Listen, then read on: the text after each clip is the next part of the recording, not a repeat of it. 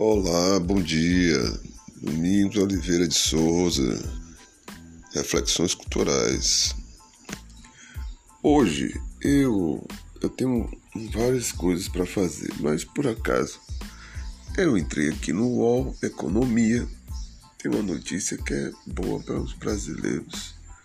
Imposto de renda daqui a pouco, né?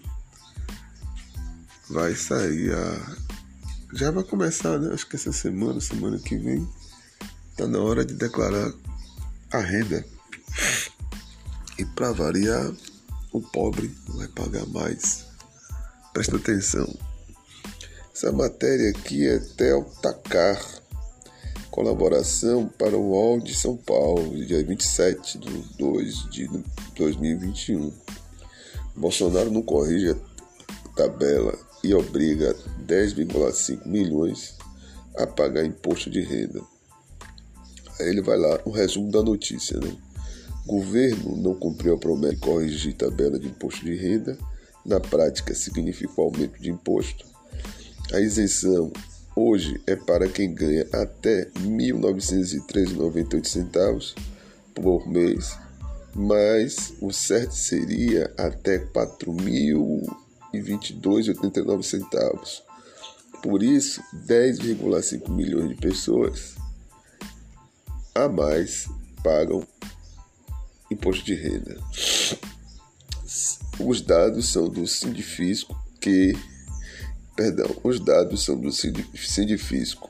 Quem ganha 5 mil paga 505,64 centavos de imposto por mês 15,45% a mais do que deveria. Quem ganha menos é proporcionalmente mais prejudicado do que quem ganha mais. Ah, Sindicato dos Fiscais da Receita Federal defende a isenção para salários até 3 mil. Já em 2022, a correção do resto em 10 anos. Tem uma música bom, xibom, xibom, bom, bom, parará, bom, xibom, xibom, bom, bom, parará. Aí vem lá a, a, a desigualdade, né? Quer dizer, você trabalha mais, ganha, paga mais imposto. E quem a, essa turma que paga mais é que mais precisa. Não é a que menos precisa. Aí vem, vem, é, é mas essa banda foi uma banda de uma música só. Depois disso, pss, sumiu. Bom, xibom, xibom, bom, bom. Acabou. Tem bandas que são assim, né? Eu, eu até. Eu gosto da cantora, não se lembra o nome dela não, mas eu gosto. Era meio. Carnaval gera assim também umas, umas estrelas, sabe, rápidas. Vamos lá. O presidente Jair Bolsonaro adiou mais uma vez o cumprimento da sua promessa de campanha. Eu gosto de campanha dele, foi armar a população. Até hoje ele está aí tentando, torta direito, querendo atropelar o Estatuto do Desarmamento. Mas, né, promessa dele de corrigir a tabela do imposto de renda da pessoa física. Na prática, a omissão representa um novo aumento de imposto ou um novo aumento dos impostos. A cada ano, mais brasileiros são obrigados a pagar imposto de renda. E quem já paga leva uma mordida ainda maior no bolso. O cálculo é que 105 milhões de brasileiros estariam isentos do imposto se houvesse a correção da tabela. Essa é a coisa mais, sabe, tem uns adjetivos aí que são perigosos. E eu não quero falar nenhum desses, ficar na minha.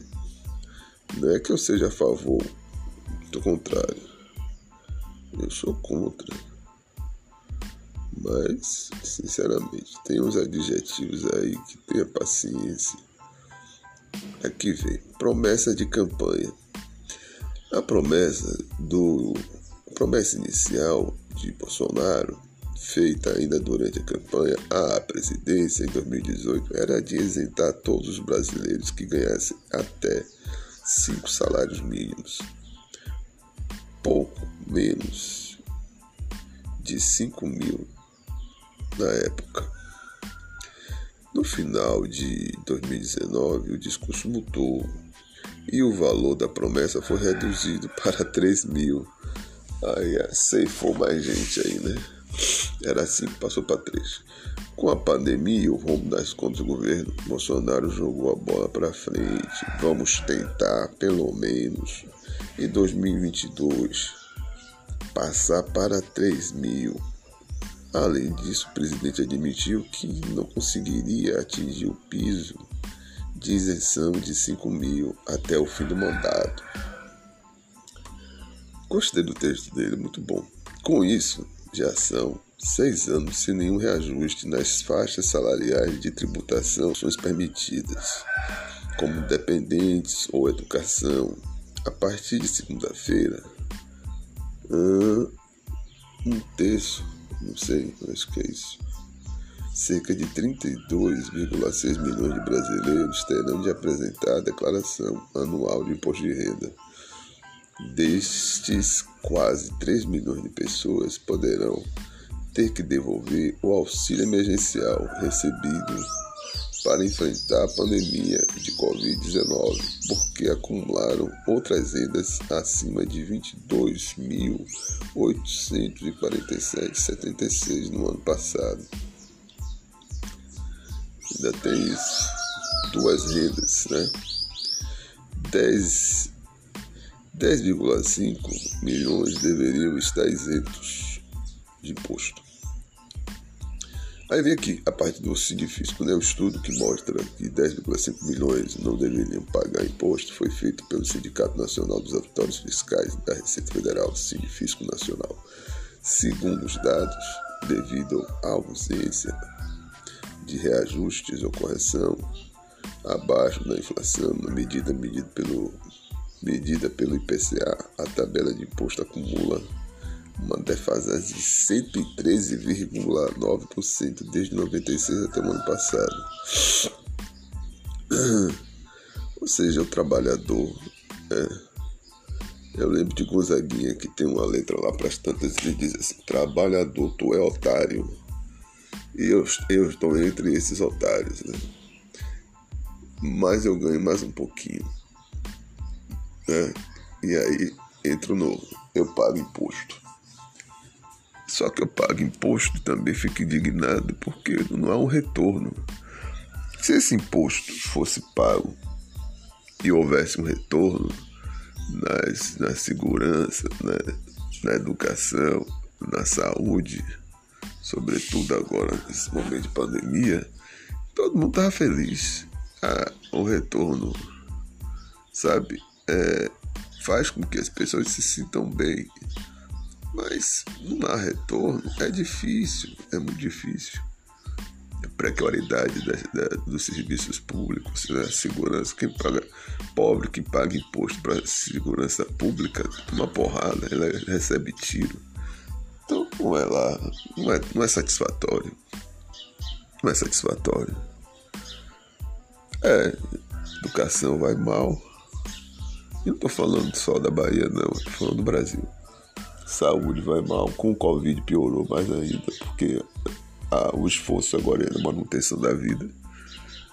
É, saúde. transporte não é uma coisa, é um, não é do Estado, não é do Estado nem da União, é uma concessão pública. Mas esses serviços vão de mal a pior. Presta atenção, eleitor, na hora de votar tem que pensar em tudo isso, no imposto que paga, nas leis que o sujeito cria para benefício próprio, sinal que é aquela lei, né? A imunidade total. Eu vou fazer um podcast imunidade total.